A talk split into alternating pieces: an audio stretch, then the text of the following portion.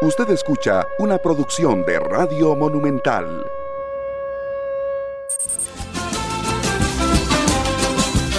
Amigas y amigos, muy buenos días, muy buenos días, ¿cómo están? Siempre me inspira esa canción. Si queremos podemos escribir la historia nueva, podemos cambiar la historia. Todos uno más uno. A esta altura de la humanidad tenemos claro que esto no se logra si no somos, si no se hace sumando uno más uno y encontrándonos en todas aquellas cosas que son las fundamentales, en las que estamos todos o la enormísima mayoría de acuerdo. Hay cosas que son así. Hay otras que nos dividen. Esas dejémoslos para otro día. Encontrémonos en esas cosas que queremos para Costa Rica y que nos unen a todos. Y entonces se van a dar pasos mucho más seguros.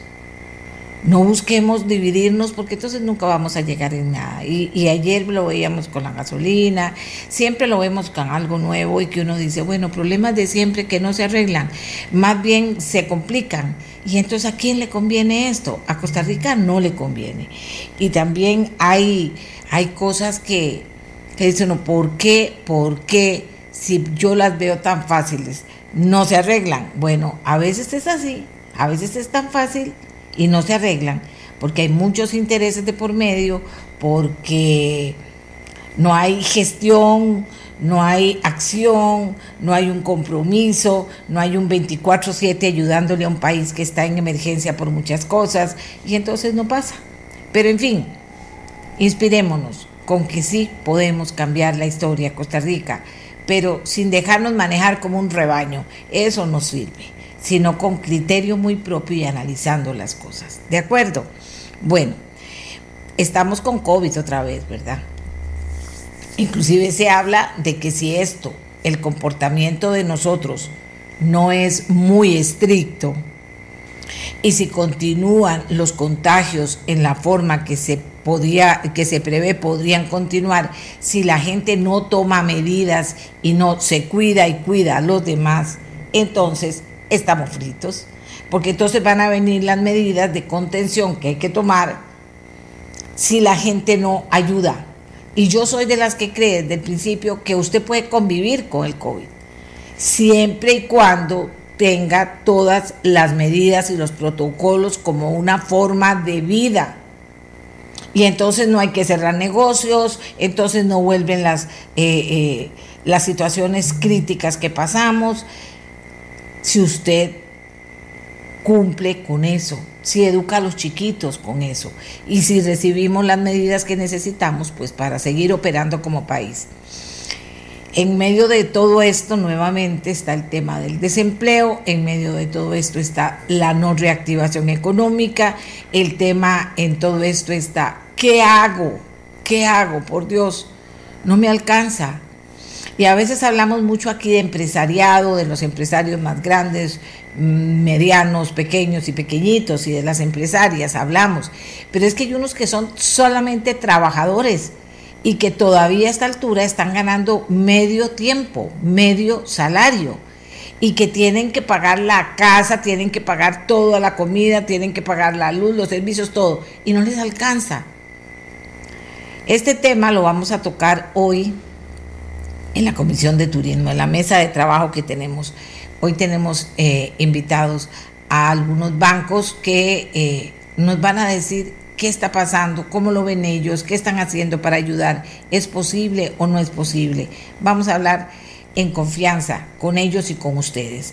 Y recuerden que está básicamente dirigida la mesa de trabajo a los trabajadores y a los empresarios del turismo, a lo que hay que cuidar muchísimo Costa Rica, no hay que aflojar con eso.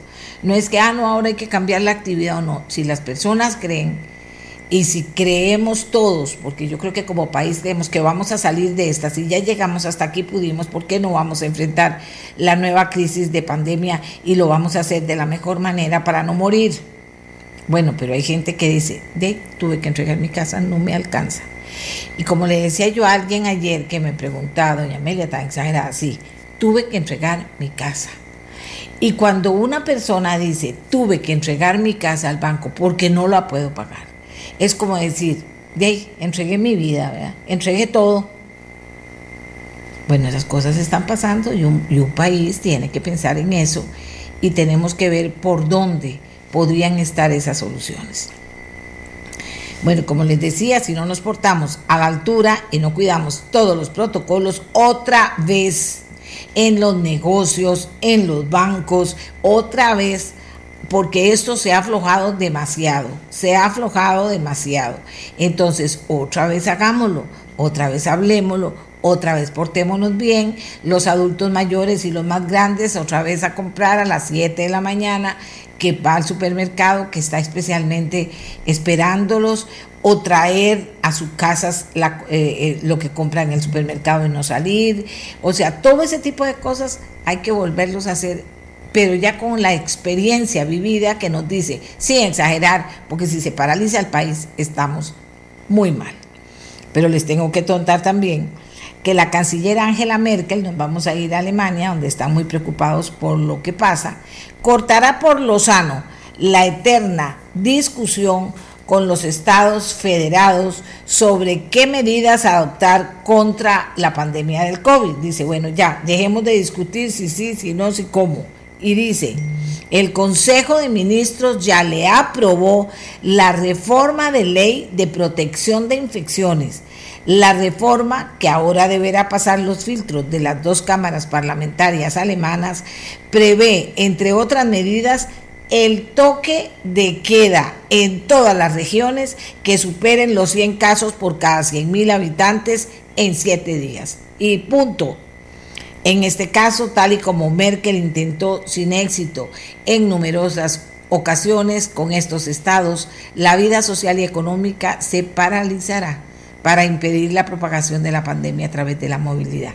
¿A qué está apostando? A que si la gente no se porta, se porta. Aquí en Costa Rica estamos en un momento otra vez difícil en relación a esto. Si lo hacemos con cultura, con educación y sin creernos lo super super que no nos va a pasar nada, si se apresura hasta donde sea posible, pero se apresura el tema de la vacunación en muchas partes de este país, que no se está apresurando nada Belén, me extraña que está pasando en Belén. Alajuela tiene unas zonas que uno dice, ¿qué está pasando? Y a mí de otras muchas partes que todavía me siguen diciendo, y todavía hay gente mayor de 80 años que no la han vacunado. Bueno, también hay que trabajar en eso. Y hay que ponerle, como dicen los chiquillos, hay que ponerle, vais, hay que ponerle. Y siempre se puede hacer algo mejor de lo que estamos haciendo.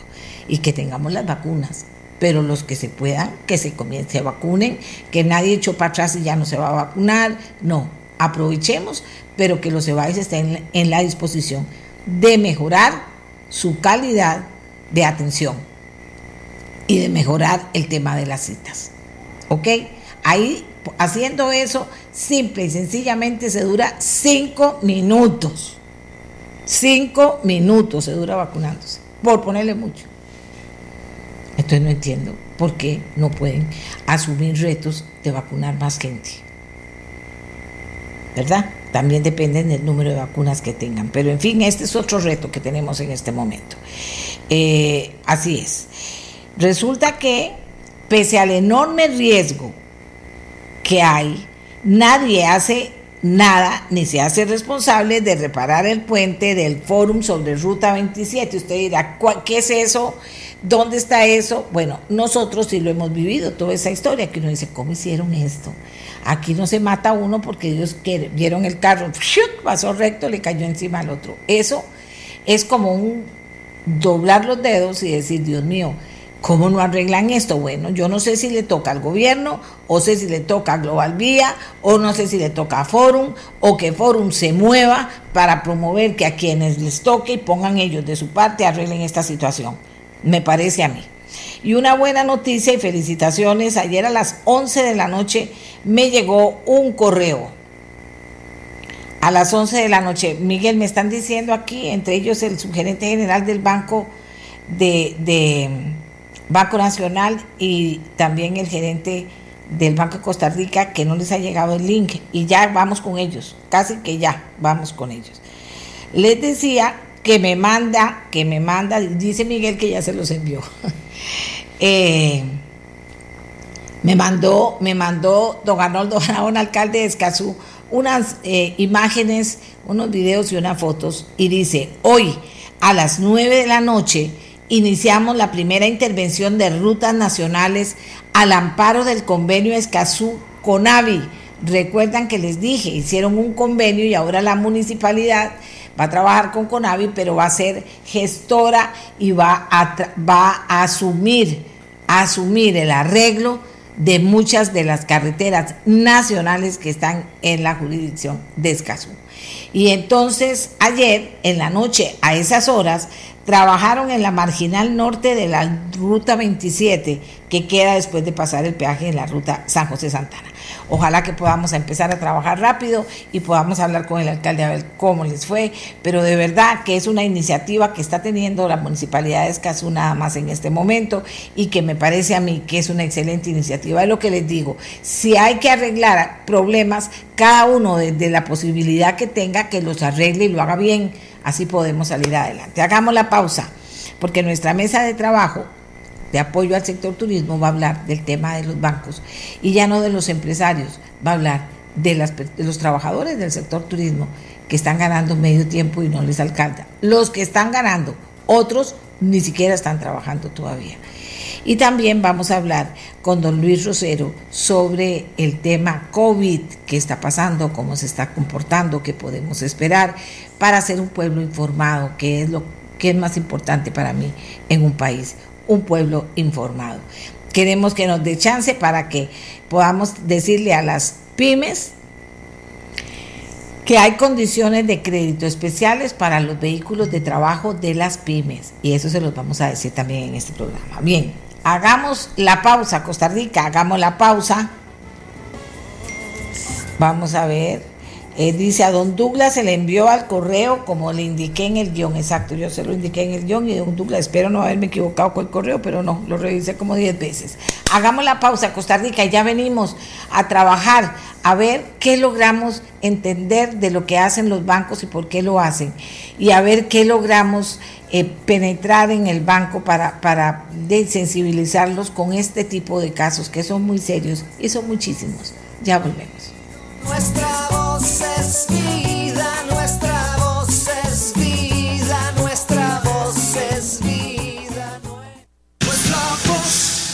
Este es el podcast de Nuestra Voz, una producción de Radio Monumental.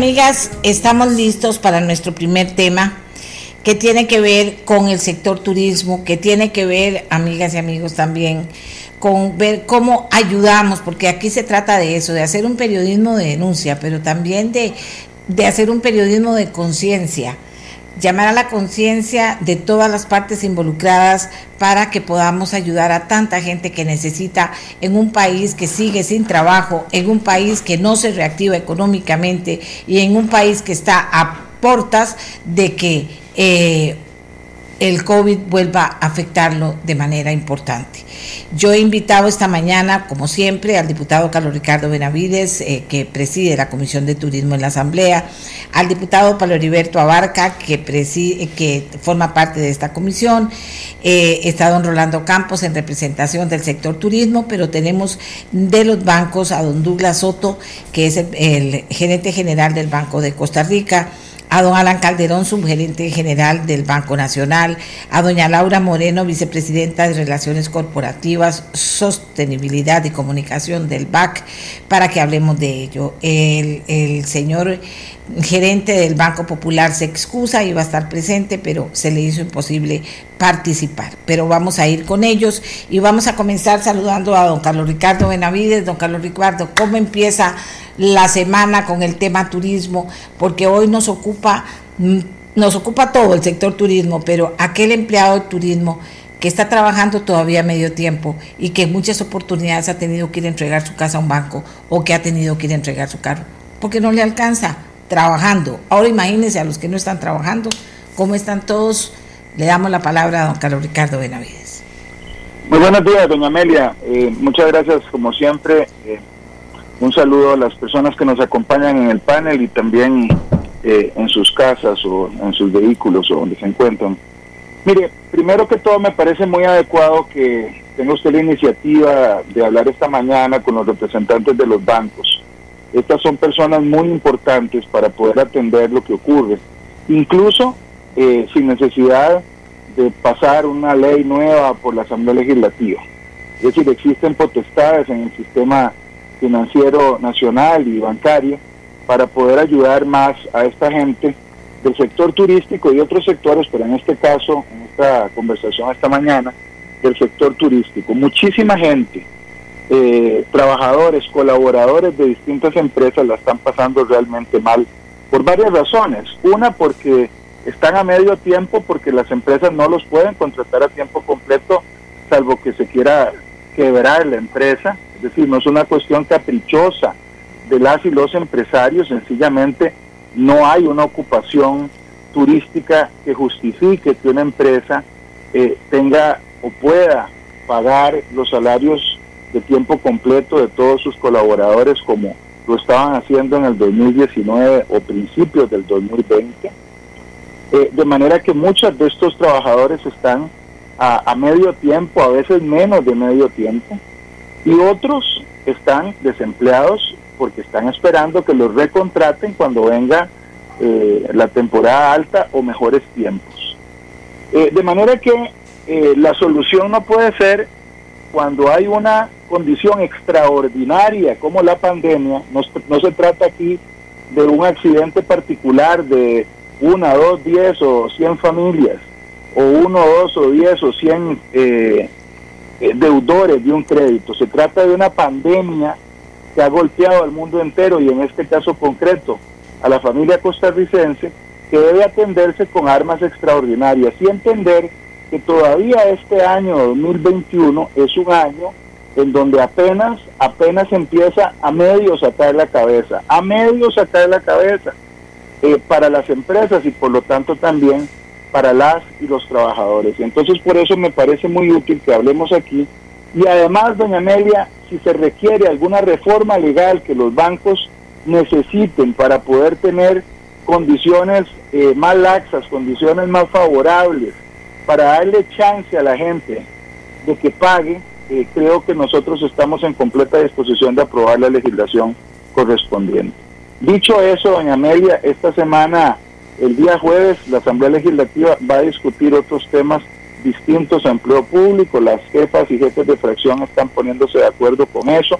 El Ministerio de Trabajo ha venido insistiendo en un proyecto de ley de la diputada Marionés Solís eh, para autorizar una extensión de las jornadas reducidas en el sector turístico, de manera que las empresas en lugar de despedir trabajadores y trabajadoras puedan eh, contratarlos o seguir contratándolos por medio tiempo eh, de manera que no se lesione más a la empresa y tampoco pierda totalmente el ingreso el trabajador.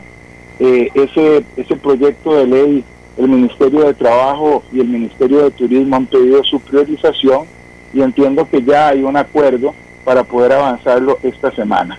De manera que ojalá pudiéramos hacerlo esta misma semana y a partir de la semana entrante retomemos una agenda eh, ordinaria, o más bien dentro de las sesiones extraordinarias, pero una, una, una, una agenda más común que podamos también eh, permitirnos ver nómadas digitales.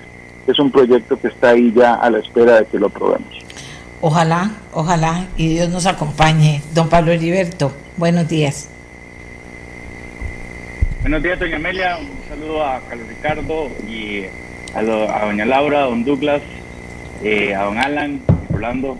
y a los costarricenses. Un gusto compartir siempre.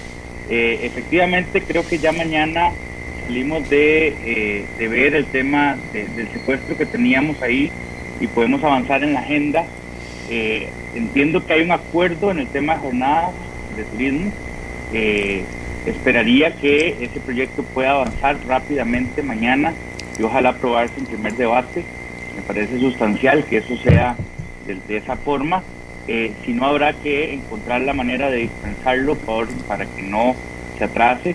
Eh, yo creo que el texto que se construyó en la comisión, que fue un, texto construido ahí con todas las fuerzas políticas y con los ministerios, es suficientemente importante o- o profundo para que no haya eh, mayor inconveniente o que se preste para una injusticia o un abuso o que, o que resuelva, digamos, efectivamente el tema. De manera que yo celebro que mañana podamos hacer eso eh, y también está el reto de que la próxima semana eh, podamos combinar el tema de empleo público con otros proyectos que urgen, como el que salió de esta mesa de trabajo en el tema de autorizar la combinación de intereses y multas en el tema municipal. Me han comentado que algunos municipios están eh, enviando a remate algunas propiedades por temas de bienes inmuebles, lo cual me parece sorprendente. Eh, eh, y bueno, esto se relaciona efectivamente con el, el tema realidad, el tema de entender que esta pandemia no la inventaron, no la inventamos aquí en Costa Rica porque nos dio la gana, sino que es una situación que realmente ha afectado al mundo entero y que en esa circunstancia realmente los, los recursos que ya eran escasos son más escasos y entonces hay que entender las particularidades.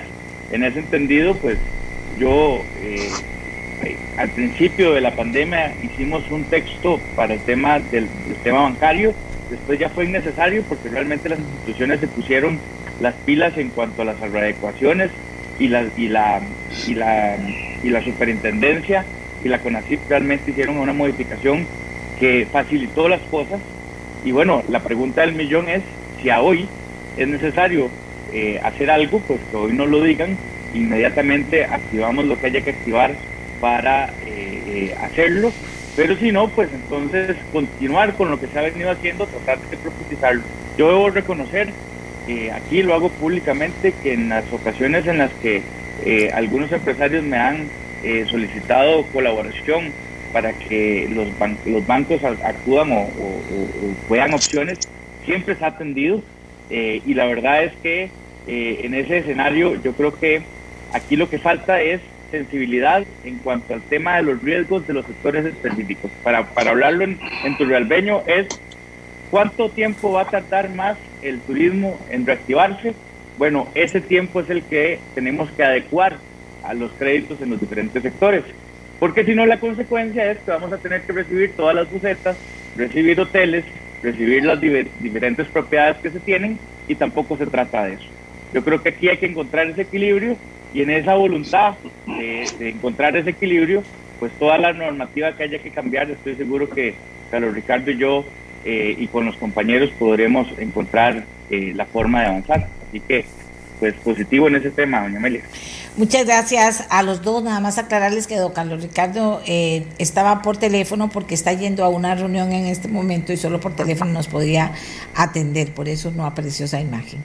Eh, vamos con don Rolando Campos, representa al sector turismo y es un poco fiscalizador del trabajo que hacemos y de los resultados que tenemos y de las peticiones que hacemos. Don Rolando, adelante. Buenos días, doña Amelia, y buenos días a los compañeros y a la audiencia esta mañana. Efectivamente, doña Amelia, eh, la crisis que ha provocado la pandemia eh, amerita la atención de la banca en primer orden. Es, es impensable poder salir de esta situación sin la ayuda sincera y oportuna de la banca. Tal vez como para contextualizar un poquito y que nos sirva esto como, como punto de partida. Recientemente se terminó una encuesta por parte de Canatur y del total de los encuestados, el 67% eh, manifiesta que va a requerir capital de trabajo para poder terminar este año. Un 56% indicó que requiere un crédito para readecuar sus deudas y un 25% de los encuestados va a requerir un crédito nuevo. Esto es a futuro eh, y un, un futuro inmediato ya. Y en lo que ha pasado durante el último año, vemos que un 36% indicó que recibió apoyo por parte de entidades financieras, un 63% no lo recibió. Y un 76% lo sigue requiriendo para el 2021. Cuando vemos los montos requeridos para este año, vemos que la mayor parte la encontramos hasta en 50 mil dólares con un 25%, de 50 mil a 100 mil dólares un 24%, de 100 mil a 250 mil un 20%, de 250 mil dólares a medio millón de dólares un 10% y más de un millón un 12%. Si vemos que esta es la realidad de las empresas, que son las empleadoras, ahora podemos imaginarnos cuál es la realidad de los empleados, donde hay una gran cantidad de están con reducción de jornada o con suspensión de contrato ya por 13, 14 meses. Desde el mes de abril, este, los bancos o algunos de ellos ya han venido cobrando en forma regular. Esta gente simple y sencillamente no tiene dinero para poder pagar. Eh, yo conozco el caso eh, muy, muy particular de, un colega de, del sector que me manifestaba ayer que efectivamente fue al banco a decir, tomen la casa, ya no puedo pagar. O sea, es imposible y no hay una expectativa de cuándo podrán regresar a la jornada completa. Eh, yo quisiera creer, ¿verdad?, que existe esta voluntad de, de poder ayudar para no hacer eh, la crisis más profunda y ajustar los plazos, los tiempos a lo que dure la pandemia, a lo que dure la realidad. Eh, sí tenemos claro que esto es temporal, tenemos claro que Costa Rica es un destino turístico maduro, que tiene una demanda orgánica en los principales mercados, que todos esos mercados están deseando regresar a Costa Rica en cuanto sea posible hacerlo y que eso tomará algún tiempo, uno, dos, tres años más, pero sabemos que estamos ahí en primera fila. Eh, creo yo, sin ser banquero, que es más sencillo apostar a esa espera que rehacer todo un sector comercial eh, desde cero sin saber cuál podrá ser el, la posibilidad de éxito. Bueno, yo creo que, tenemos ya un planteamiento como bastante claro para los señores y señoras que nos acompañan en esta mañana. Doña Laura Moreno es la vicepresidenta de Relaciones Corporativas, Sostenibilidad y Comunicación.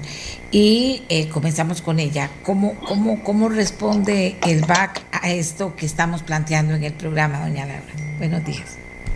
Sí, muy buenos días, buenos días a todos y muchas gracias eh, por esta oportunidad, doña, doña Amelia. Eh, nosotros quisiéramos manifestar como, como institución, estamos total y absolutamente comprometidos eh, y hemos desde el primer momento eh, salido a ayudar con, con, iniciativas del primer periodo, que fueron periodos de gracia. Eh, yo le puedo indicar que en nuestra cartera hipotecaria, a hoy el 72% de esa cartera hipotecaria ha recibido algún tipo de, ayuda, y ahora voy a profundizar en ese tipo de ayudas. El 84% de los clientes de nuestra cartera de pymes han recibido algún tipo de ayuda y el 83% de las empresas eh, clientes nuestras han recibido un tipo de, ayuda. Eh, ¿Qué tipo de ayudas son y cómo las hemos eh, estructurado? Bueno, hablamos y ustedes recordarán, los primeros meses de pandemia salimos con periodos de gracia aplicados al 100% de los portafolios. Conforme fue avanzando y fuimos eh, revisando cada uno de los sectores, nos focalizamos un poco más en eh, sectores o personas con hipotecas y con, y con pymes, que fueron los que vimos un poco más afectados, hablando desde nuestra cartera. Y acá hemos hecho desde periodos de gracia, donde hoy, al día de ayer, tenemos el 13.2% de nuestra cartera con ayudas en periodos de gracia. Y tenemos el 12% de nuestra cartera con reestructuraciones. Pero además de eso, hemos colocado ya el 86% de los recursos ODPs, que fueron los recursos eh, que sacó el Banco Central y que los hemos enfocado para pymes y para hipotecas, donde eso significa prácticamente en promedio en los 16 grupos que definimos alrededor de un 30% de mejora en su cuota. Y además de esto, tenemos otra área que le llamamos nosotros los de tasa escalonada, donde hemos trabajado, doña Amelia, un porcentaje de alrededor de 2.000 clientes en hipotecas donde les hemos dado o rebajado la tasa en promedio de un 8% a un 4% escalonado. Entonces va el primer año en un 4% y así sucesivamente hasta 5 años. Ese es el, arreglo o el plan que hoy este, tenemos. Y le puedo este, manifestar que de la cartera eh, hipotecaria, hoy nosotros tenemos alrededor de 300 millones de dólares que están eh, bajo alguna de estas eh, modalidades.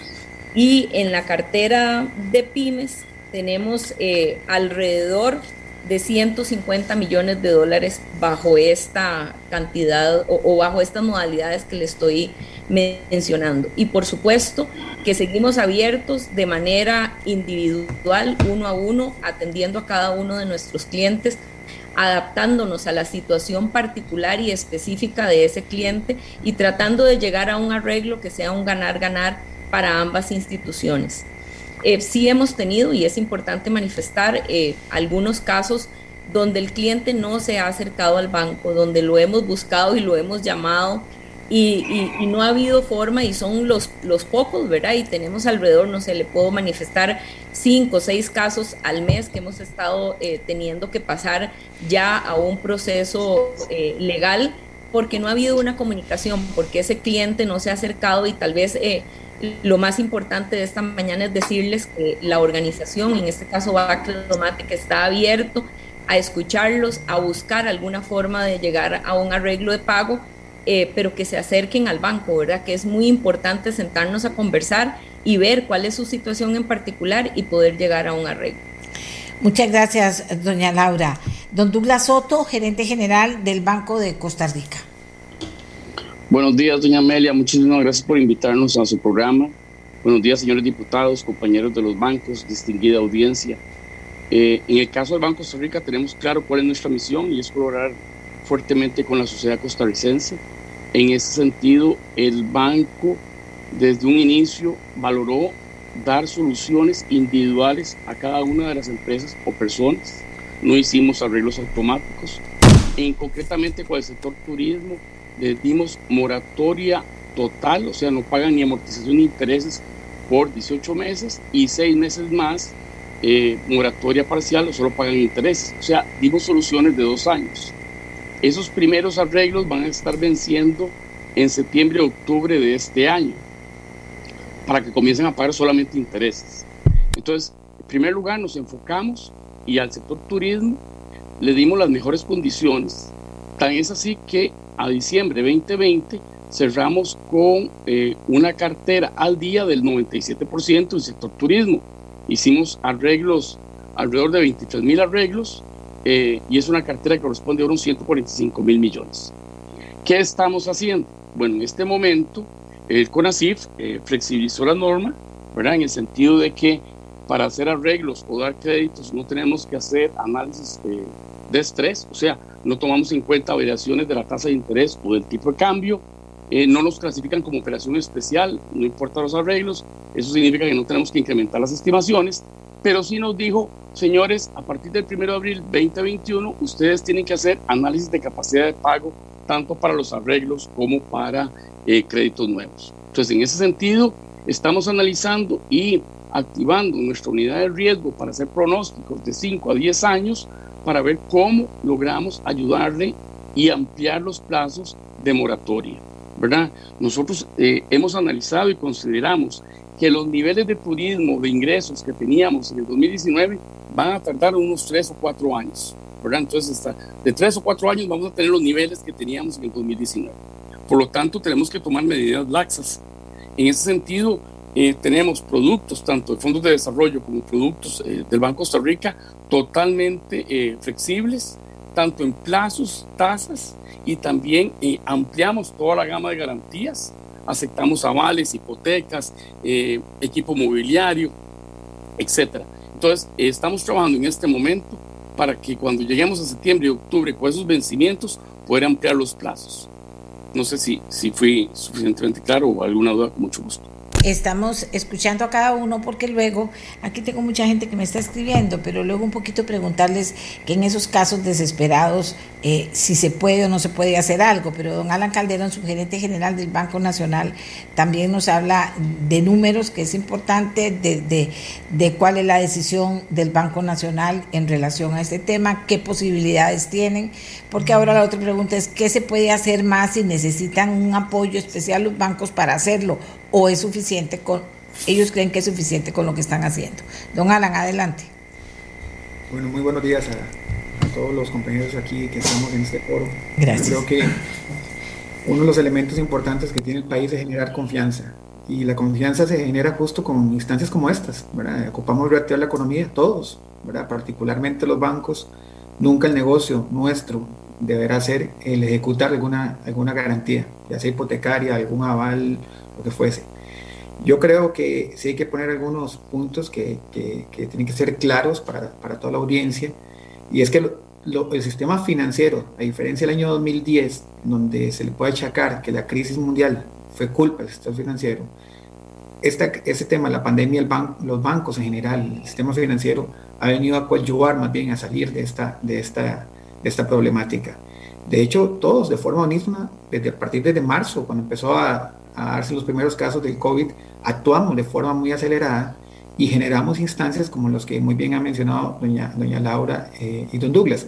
No voy a ser reiterativo porque yo creo que eso es un, muy, son características muy particulares de cada quien, pero que al último confluyen en una generalidad que fue el tema de atender de forma urgente los sectores.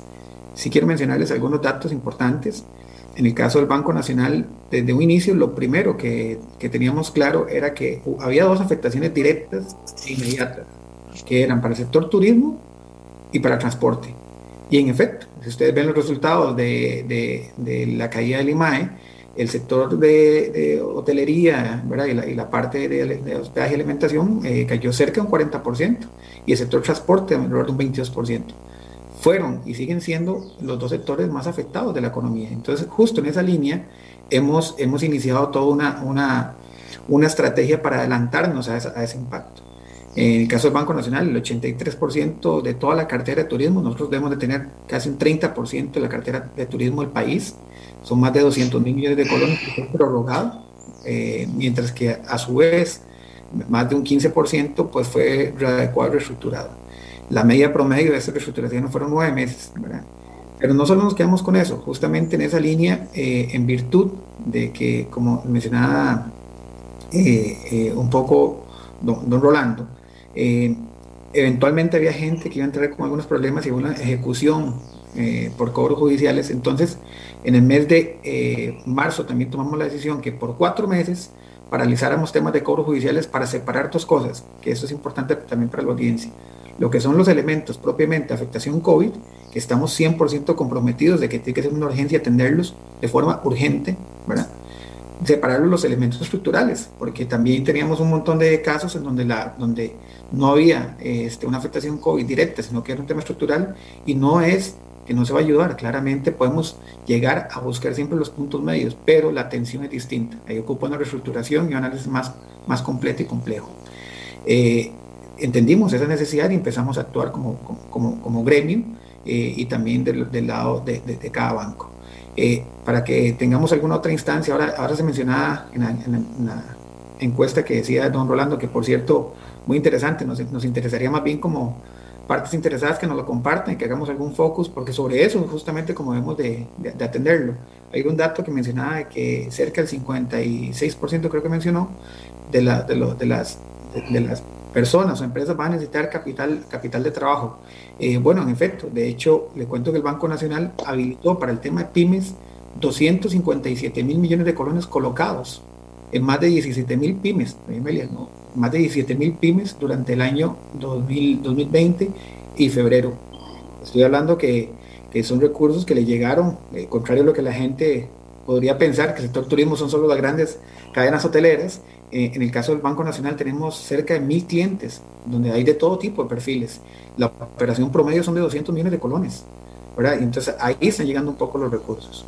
Entonces, eh, yo quería un poco iniciar como con esos, con esos datos la importancia de, que yo creo que el sistema financiero está comprometido con la, con la recuperación y, y, quería tal vez concluir con dos cosas que me parece que podemos empezar a abordar, que qué estamos haciendo para, para reactivar y generar esa confianza. Eh, un tema, lo mencionaba doña Laura al inicio, es que eh, hemos, hemos invertido todas las entidades que tienen acceso a los recursos de las, de las operaciones diferidas del Banco Central a plazo, ir a solicitar esos recursos es, una, es un ganar-ganar. Eh, no solo porque la tasa de interés es más, es más baja y se la podemos trasladar íntegramente a los clientes, eh, sino que a su vez les vamos a poder aligerar y llevar su carga para extender esos periodos de, gracia.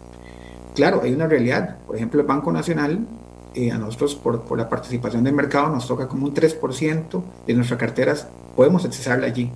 Entonces tenemos que hacer una diferenciación porque son 128 mil millones de colones, que suena grande, pero como nuestra cartera es muy grande, entonces tenemos que diferenciar en cuáles sectores son prioritarios. A raíz de eso, que nos fue muy bien, estamos, el 80% de, de, de, lo, de, los recursos ya han sido colocados, este, eh, no nos estamos quedando allí. Tenemos claro que la realidad del sector turismo es una recuperación, eh, don Rolando y los que están muy, muy metidos en el sector, en actividad, que va a tomar por lo menos de dos a tres años, otra vez. Y entonces, justamente en eso les cuento que eh, por medio de un equipo técnico que tenemos en la asociación bancaria, tenemos ya varias semanas de estar trabajando una propuesta, que ya la, ya la, ya la están en conocimiento los señores gerentes, en donde queremos justamente darle ese, ese, esa, ese puente de recuperación. Y eso, y eso, doña Amelia, creemos que va a ser una solución ya no, no, no transitoria, sino permanente, porque esto va a involucrar temas como, por ejemplo, extensión de los plazos, periodos de gracia e intereses de hasta dos años, es decir, eh, que, que, que, no haya ninguna carga financiera eh, por los siguientes dos años, se empieza a pagar a partir del 2023. Estamos analizando también posibilidades, por ejemplo, de lo que tiene que ver con colonización de las deudas, pasarlas a colonias para generarles un mejoramiento en su flujo de, de, de liquidez. Eh, y sobre todo, lo que nos parece que es de las cosas más importantes es que a su vez de esta reecuación de la operación, también darles capital de trabajo está clarísimo que no solo es una reecuación, sino que también se requieren recursos frescos para poder seguir operando. Y entonces, en virtud de eso, yo creo que esta es una iniciativa que tenemos varias, varias semanas de venirlo trabajando. Queríamos comentárselo de forma muy positiva. Apenas estamos en, en los primeros de, de borrador. Creemos que lo vamos a resolver en las siguientes semanas. Eh, pero es una iniciativa que nos parece muy, muy significativa para generar confianza en la economía y particularmente en el sector. Vamos a ver, yo rápidamente le voy a preguntar a los banqueros eh, eh, por, por, que me digan sí o no. Aquí hay mucha gente que nos dice que, eh, que tiene que pagar como si todo estuviera normal sin COVID y llenos de turistas. ¿Esto es correcto en estos bancos o no? O sea, ¿cómo está el tema, doña Laura, don Douglas y don Alan? En el caso nuestro, doña Amelia, yo le, le, puedo decir que no es, que no es así. Eh, y como le mencionaba, hemos, eh, y, y, tal vez aquí es importante, y retomo ahí algunas palabras de don, de don Alan, eh, y definir los casos, eh, porque también hay temas estructurales, ¿verdad? Y que tal vez algún cliente lo traía desde antes de COVID, y entonces, bueno, el manejo que se le está dando a esos clientes es diferente al manejo que le estamos dando a los clientes que están con afectación de COVID pero a su pregunta en particular eh, no es así. Eh, estamos atendiendo los clientes y especialmente del sector de turismo, tantos clientes físicos como pymes, con diferentes formas de, de ayuda, desde los periodos de gracia, aquellos que están con sus jornadas suspendidas o con ingresos reducidos, hasta reestructuración completa, integral de su crédito hasta eh, los recursos, los ODP del, del, Banco Central, donde les permite eh, tener una reducción importante de su cuota, aquellos que ya se lograron colocar, pero tal vez con ingresos menores a los que tenían antes del compromiso de la deuda. Okay. Y por último, toda la este, estructuración que hemos hecho de tasa escalonada. Entonces, eh, en resumen, no es así y seguimos abiertos a escuchar cada uno de esos clientes, caso individual, y poder este, eh, arreglar su situación de la mejor forma. Don Douglas.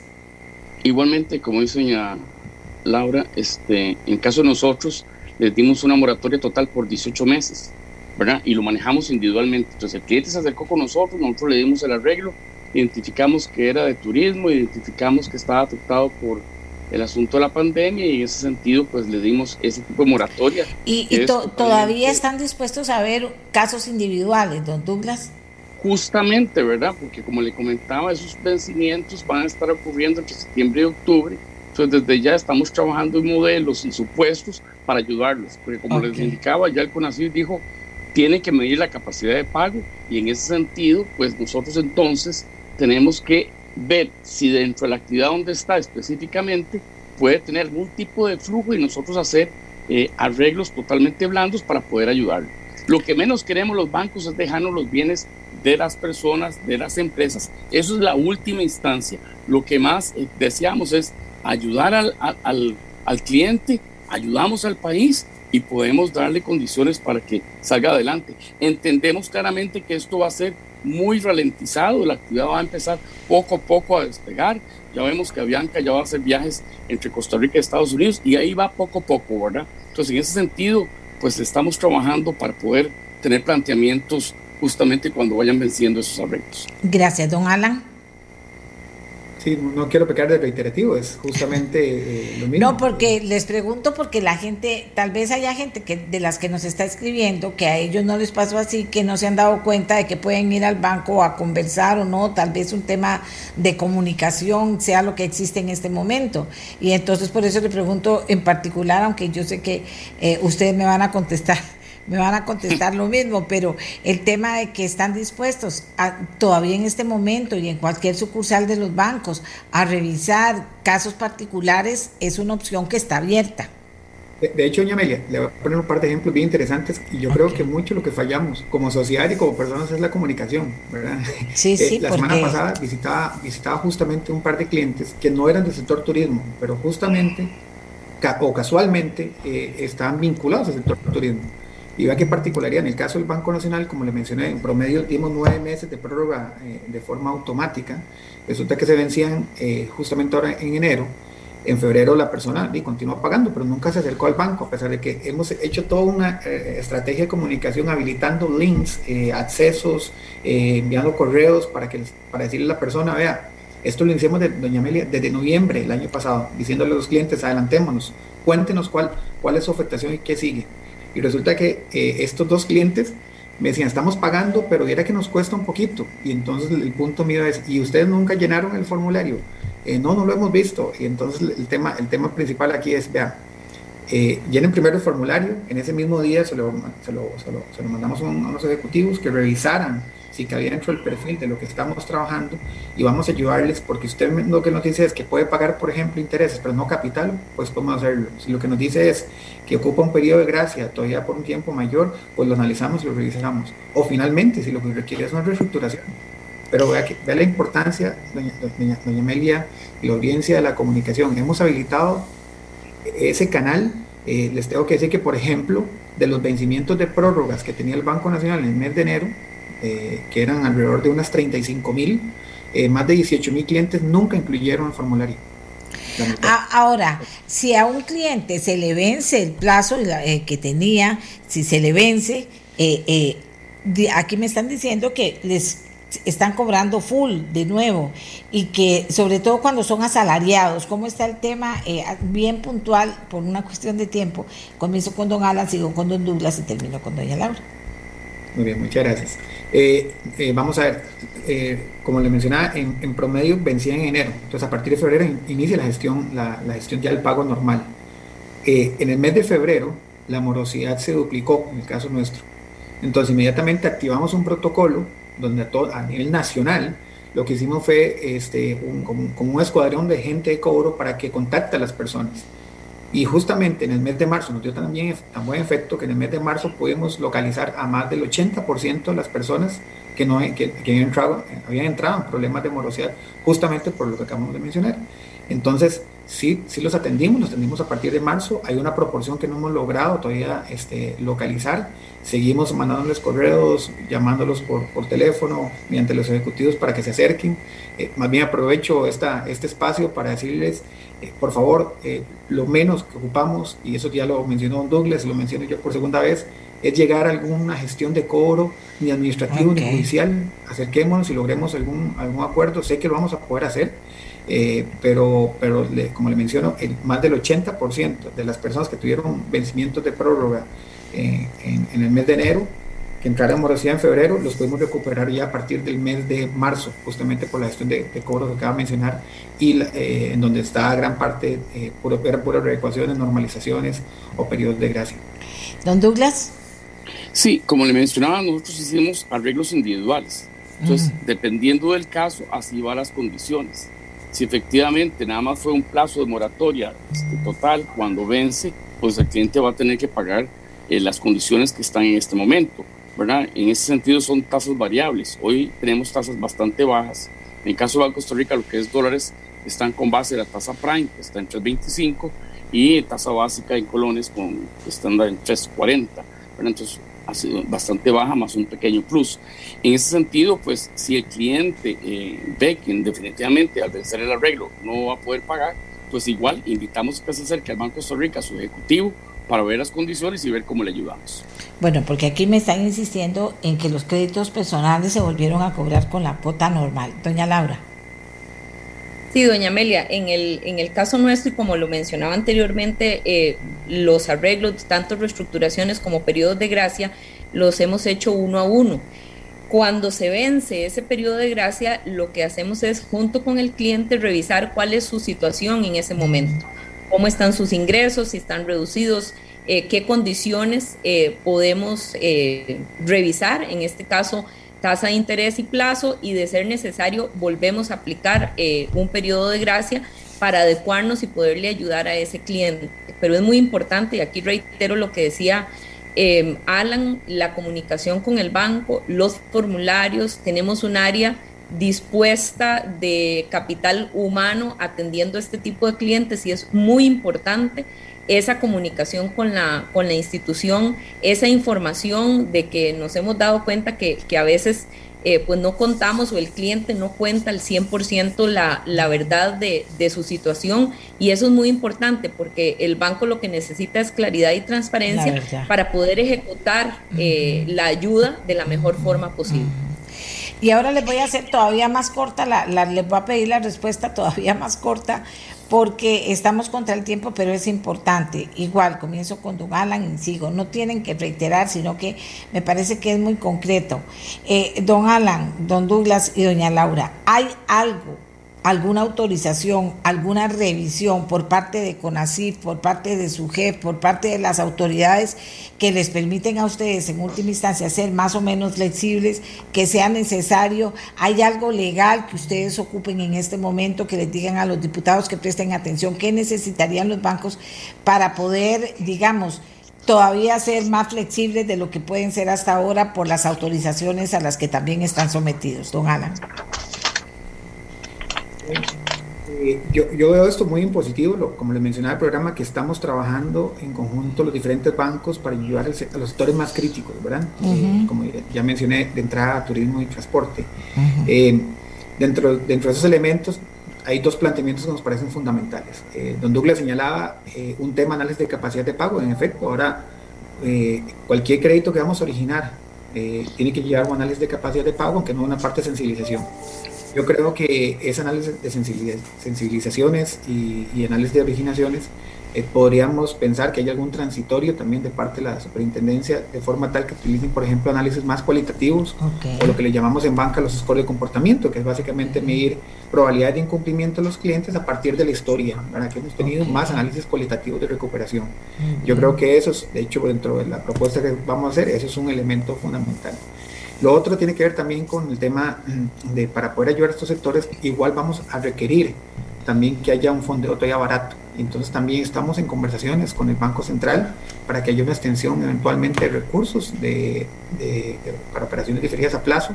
De nuevo, el traslado esa tasa de interés es íntegra para los clientes. En promedio, eh, eh, 90% de todas las operaciones eh, se reducen en el caso del Banco Nacional alrededor de un 10% eh, y otras más, bastante más. Entonces el punto aquí es, tiene que trasladarse o recuperarse o, trasladarle ese mejoramiento en la tasa hacia los, hacia, hacia los clientes. Entonces yo creo que esos dos elementos son fundamentales. Eh, creo que hay que reconocerle que CONACIF y su jefe hicieron un trabajo espectacular, se pusieron realmente el overall junto con todos los bancos y actuaron de manera rápida y creo que este, en este momento eh, esa confianza también ellos lo pueden eh, pues apuntalar. Entonces es una iniciativa que vamos a estar desarrollando y que claramente eh, creo que hay debilidad para poder avanzar. Don Douglas, muchas gracias, don Alan. Don Douglas. Sí, justamente la principal limitación que tenemos hoy los bancos y sobre todo los bancos públicos que manejamos fondos públicos es el artículo 65 de la ley orgánica del sistema bancario nacional que establece que para dar un crédito, un arreglo, la persona tiene que tener capacidad de pago y hay que demostrar esa capacidad de pago. Entonces, eh, igual, en el mismo sentido que dice don Alan, el tema es eh, ver cómo podemos, eh, desde el punto de vista de normativa, con ASIF o los diputados, mediante una eh, modificación al artículo 65 de esta ley, que en época de pandemia se declara una emergencia nacional, pues el CONACIF tenga la herramienta para ser blando en esa actividad que está siendo afectada. Entonces, en ese sentido, sí nosotros hemos hecho la sugerencia tanto a los señores diputados como al CONACIF. Perfecto, ve cómo se van aclarando los nublados del día. Doña Laura, banco privado actúa bajo la, tiene la misma petición, digamos, para que se eh, los, las autoridades superiores de todo el sistema financiero puedan eh, arreglar más cosas para permitirles más flexibilidad. Sí, doña Amelia, estamos en, en la misma línea de lo comentado por, por, por Alan y por don Douglas.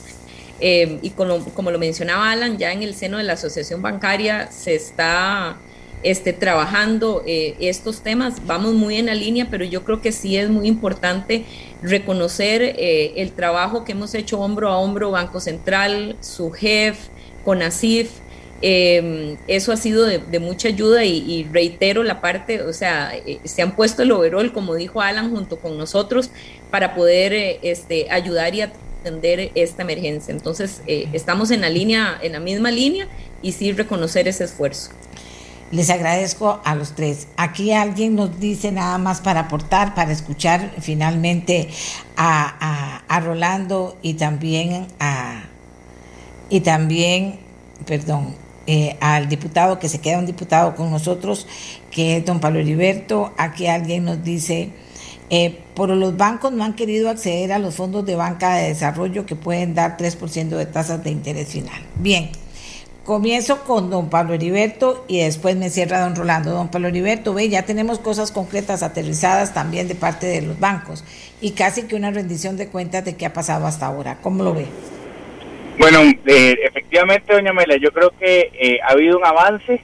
El artículo 65 en realidad también hay algunas iniciativas de ley que están ahí ya planteadas que podrían tener alguna reacción en la línea de lo que se está estableciendo de introducir variables distintas, no necesariamente una flexibilización total, porque también hay un riesgo sistémico y hay que tener una responsabilidad en este tema, pero me parece que eh, vamos a hacer una revisión de, de, mi despacho para, para revisar esas iniciativas con respecto a ese artículo y encontrar alguna reacción que podría facilitar las cosas. Yo quiero decir que en algún momento yo fui muy crítico de su jefe que había adelantado a diciembre este de, del año pasado eh, una había modificado eh, los, los la normativa, después se hizo más laxa para este año y bueno, ya realmente creo que en ese entendido eh, todos hemos ido flexibilizándonos a la realidad, no a lo que uno le, le dé la gana, sino en términos de que la realidad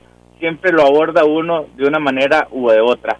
Entonces, eh, yo reiterar la, la, disponibilidad que tenemos, vamos a hacer esa revisión y de ahí el próximo miércoles le doy una rendición de cuentas de cómo vemos el, la, lo, las iniciativas que existen ahí y ver qué podemos hacer. Y las peticiones que hacen los bancos de que hasta que también qué medida podría ayudar la Asamblea Legislativa. Le agradezco mucho, don Pablo Heriberto. A ver, don Rolando, de cierre, ¿cómo vio el ejercicio que acabamos de hacer? Eh, muy interesante, doña Amelia, en realidad muy, muy satisfactorio escuchar eh, el plan integral que se ha venido gestando en la banca, tanto pública como privada, ese plan a través de, de la asociación ABC. Sin duda eso lo celebramos. Eh, reiterar solamente sobre el porcentaje de encuestados que manifiestan que van a necesitar capital de trabajo para este año, eso es un 67% es muy posible que muchas de esas empresas ya tengan eh, compromisos financieros con ustedes mismos, entonces esto va a ser eh, agregar todavía más crédito y ahí sin duda vamos a agradecer eh, la mayor flexibilización posible y el apego a la realidad como lo mencionaba don Pablo Heriberto, la realidad al fin y al cabo es la que nos está abordando. Algo importante tal vez es que todas las agencias, especialmente los bancos que tienen eh, cobertura en todo el país, que las tengan claro todas estas eh, posibilidades de renegociación, de readecuación de deudas, etcétera, porque muchas veces hemos visto que llegan a alguna agencia y el empleado que los atiende no, no, no tiene la información al día. Y ahí ya empieza todo el trámite burocrático, tal vez esa parte eh, poder ajustarla por ahí. Y finalmente sí hacer hincapié, doña Amelia, que creo que también era el espíritu del programa de hoy, en el tema de los empleados. Yo ignoro cuánto del, del porcentaje de deudores de créditos personales son empleados del sector turismo, pero eh, ciertamente ellos no son tratados con, con, con las mismas protocolos que los empresarios o que, o que el sector privado. De modo que, que, si se pudiera identificar a, a, esos empleados del sector turismo que todavía están eh, afectados por reducción de jornadas, eh, sin duda sería un gran logro porque es gente que la ha venido pasando muy mal, que son créditos personales, muchas veces de vivienda, de estudio, cosas de este tipo. Eh, recordemos que en el sector turismo hay un gran porcentaje de gente que trabaja ganando comisiones eh, por ventas, cosas de este tipo que claramente durante todo este año no ha existido.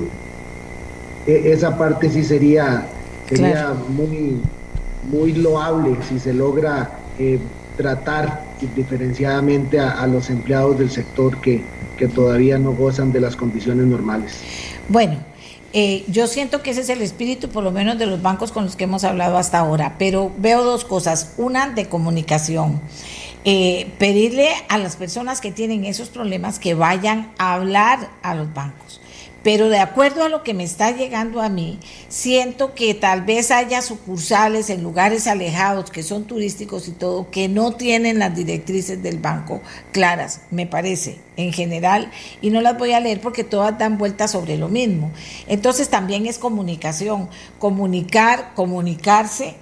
Y, eh, y, tener también, creo yo que como, como, como ejercicio que puede hacerse esta semana por parte de la Asamblea Legislativa para apurar también lo que están pidiendo los bancos para poder eh, atender mejor estas necesidades que están ahí y que van a seguir estando ahí y que pueden más bien crecer los créditos, como nos dice Rolando, y personas que están todavía con medio salario en el sector turismo que también necesitarían que eso se, se, se en cuenta. Pero siento positivo el tema, sentí también interesante conocer los números de los bancos y conocer los números que nos da eh, Rolando, a quien le agradezco muchísimo, y ver la buena eh, disposición de los diputados. De igual manera, don Carlos Ricardo, que ya está en su reunión, nos dice que está dispuesto a, que dicha, que haga dupla con don, con don Pablo Heriberto y que podamos avanzar. Y a los señores de los bancos, muchísimas gracias por haber sacado el tiempo, por habernos explicado y por tener esa disposición y además esa claridad, esa transparencia y también decir qué es lo que necesitan ellos. ¿De acuerdo? Nos vamos, muchas Costa gracias, Rica. Amelia, por no, gracias, doña a todos, de verdad, muchas gracias y muy claros todos. Esperamos haber avanzado. Yo siento que sí, ahí estaremos esta semana, Rolando y yo, dándole seguimiento a ver qué pasa con este tema y qué otros temas habrá, abrimos para poder eh, generar movimiento hacia mejorar la calidad de las de, de, vida de las personas que están en esas situaciones extremas, empresas, etcétera. Pero hoy estamos pensando en las personas. Vaya, no le dé miedo, no le dé vergüenza, siéntese. Y si en la y si en la sucursal le dicen que es imposible y usted recuerde que tiene que preguntar, pero cualquier caso extraordinario también lo podemos plantear a las autoridades en caso de que las eh, las sucursales no le den una respuesta eh, que tenga sentido para usted. Hacemos la pausa y venimos con COVID, COVID, COVID, COVID, porque tras de cuernos palos tenemos otra vez al COVID por aquí amenazando feo. Ya volvemos.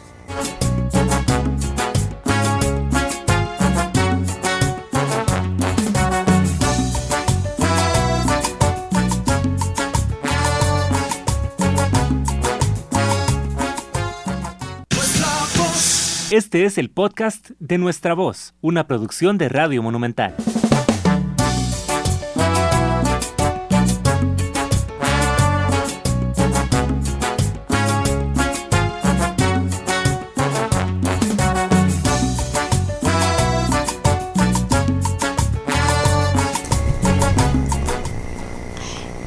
El COVID hoy. En eso estamos. En el COVID hoy. El doctor Luis Rosero, que es demógrafo, que es doctorado en planificación de la población, tiene una maestría en salud pública, pero además es por actitud un gran estudioso de estos fenómenos, nos tiene su resumen que, eh, no solo es informativo, sino que también es formativo. Al día de hoy, al COVID, los nuevos números y las nuevas noticias que nos llegan sobre ello. Don Luis, muchísimas gracias por estar con nosotros. Adelante. Buenos días, Amelia, y, y buenos días a la audiencia. Eh, eh, regreso luego de una semana, hace una semana, analizando los, los datos eh, que se dieron a conocer y que correspondían a la Semana Santa. Teníamos eh, signos alentadores de que se habían diagnosticado bastante menos casos de los esperados durante esa semana.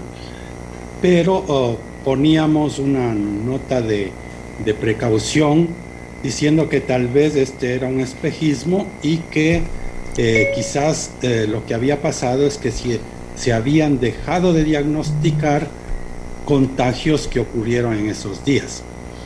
Pues bien, los reportes epidemiológicos de las autoridades del viernes pasado y de ayer, martes, confirmaron ese temor es decir, el número de casos se han disparado, la tasa de contagio está terrible, muy por encima de, de uno. Eh, eh, en nuestras estimaciones con las cifras de ayer está en 1,29, lo que significa que cada, cada 100 personas están contagiando a 129, o sea, 29% más o un crecimiento entre cada generación de contagios de 29%, aproximadamente eso es cada semana. Esta es una tasa sumamente alta y eh, significa que hemos entrado ya de lleno en la tercera o segunda ola, como se la llame, y cuidado, eh, no estamos eh, en un tsunami, diría yo, ¿verdad? El número de casos que ya están acercándose a los mm, mil diagnósticos por día, van a crecer aceleradamente en las próximas semanas. Si esta tasa no cambia, si se mantiene constante, dentro de un mes vamos a estar con 3.000 casos al día. Debe recordarse que en el peor momento de la pandemia, en septiembre del año pasado, en agosto-septiembre, eh, a lo máximo que llegamos fueron a 1.200 casos. Así. Entonces ahora vamos a llegar a 3.000 si esto no cambia. Y eh, la situación es dramática en cuanto a hospitalizaciones, a demanda de camas, unidades de, unidades de cuidados intensivos. Esta es la situación. Ahora, don Luis, yo insisto y seguiré insistiendo, pero, pero hay gente que me dice que, que uno no, no, debe ser tan ingenuo eh, en que cuando usted dice si esto no cambia y cambia y que para que esto cambie, no solo en tener información científica de qué está pasando, en dónde son los lugares más serios de contaminación y toda esa cosa, de contagio, perdón, eh, eh, pero también tiene que ver la actitud de la gente o eso no, no, no es de trámite en este momento en que ya estamos hablando de una posibilidad de 3.000 casos, imagínese usted. Sí, eh, tiene mucho que ver con, con, con, lo que uno hace, ¿verdad? No es un problema del gobierno, es un problema de cada uno de nosotros.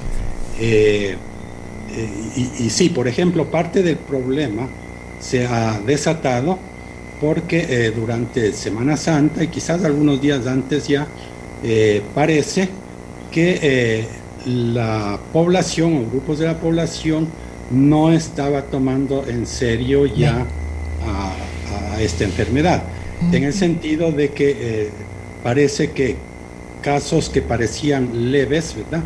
Gente que tenía síntomas, no acudieron a hacerse el test diagnóstico, a buscar el diagnóstico, y eso no solo ha producido un problema estadístico de que estamos reportando menos casos diagnosticados de lo que, de lo que deberíamos, sino que eh, ha producido un problema epidemiológico, pues esas personas al no ponerse en cuarentena, porque no fueron diagnosticados, probablemente contagiaron a muchas personas más. Entonces, esta es la consecuencia de lo ocurrido en Semana Santa y días anteriores.